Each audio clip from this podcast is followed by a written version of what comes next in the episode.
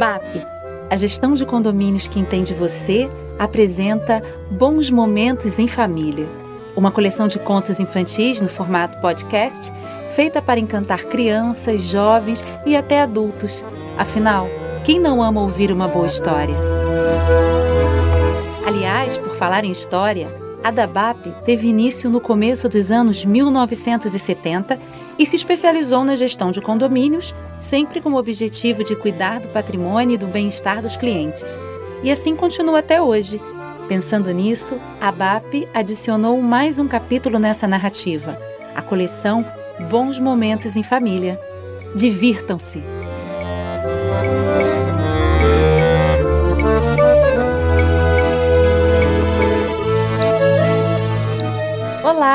Estão? Eu sou a Luciana Azuli e estou de volta para apresentar o sétimo episódio da coleção Bons Momentos em Família. Dessa vez vamos até Portugal para conhecer uma lenda do norte que explica como pinheiro passou a ser a árvore mais escolhida para ser enfeitada no Natal. Vamos até lá? Então vamos começar lembrando que no final eu vou perguntar se vocês reconheceram o instrumento do nosso mistério musical, ok? Vamos ver quem vai adivinhar. Desejo a todos uma boa história.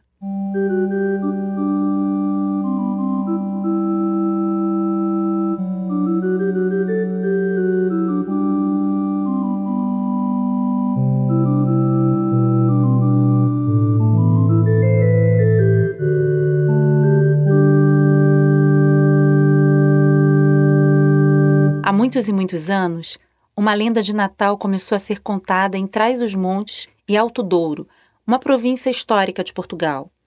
As avós portuguesas e também os avós portugueses sentavam com os netos perto das lareiras para contar como o singelo pinheiro virou a árvore preferida para se enfeitar no Natal. As avós contavam que, quando o menino Jesus nasceu, lá em Belém, todas as árvores do mundo floresceram ao mesmo tempo. Mesmo nos países frios, em que as árvores não dão flores no inverno, todas as árvores ficaram muito alegres, pois se sentiam muito bonitas, muito mais enfeitadas. As árvores até sorriam, coisa que não é comum árvore fazer.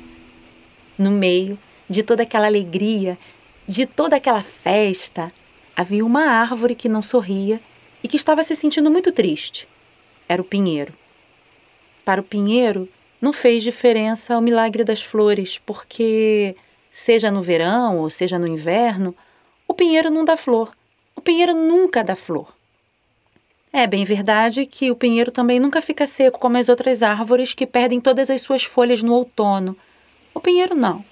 Ele nunca fica sem as suas pequeninas folhas. Está sempre verde, sempre vivo. O pinheiro deveria ter se lembrado disso para ficar menos triste. Mas é que ao ver as outras árvores tão floridas naquela noite especial, ele não sorriu.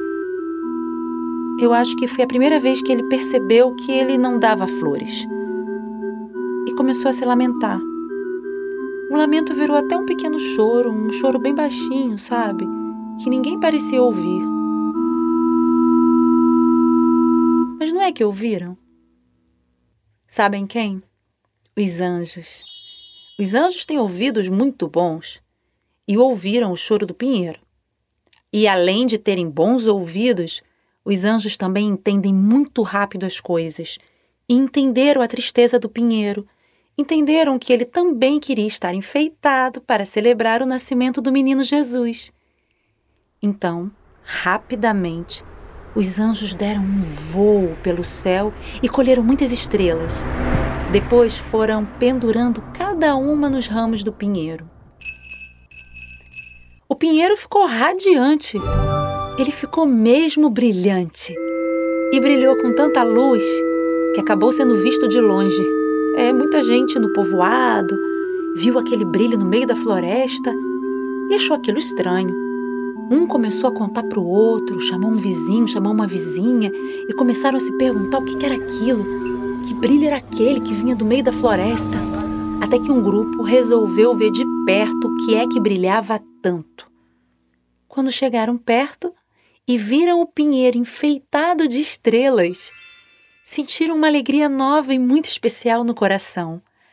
Muitos, inclusive, começaram a gritar: Alegrem-se! É tempo de alegria! Hoje nasceu o Salvador! Alegrem-se! Alegrem-se!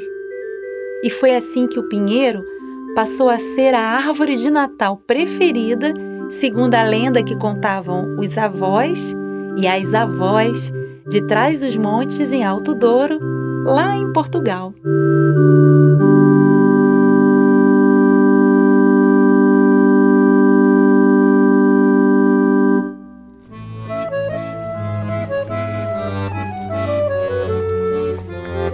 Hum, deu até vontade de comer rabanadas depois de ouvir este conto. Hum.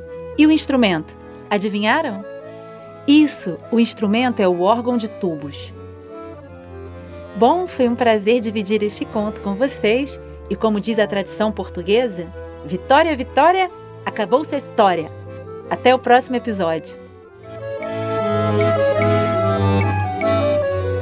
Roteiro e narração: Luciana Zulli. Gravação e edição de voz: Micael Tuul.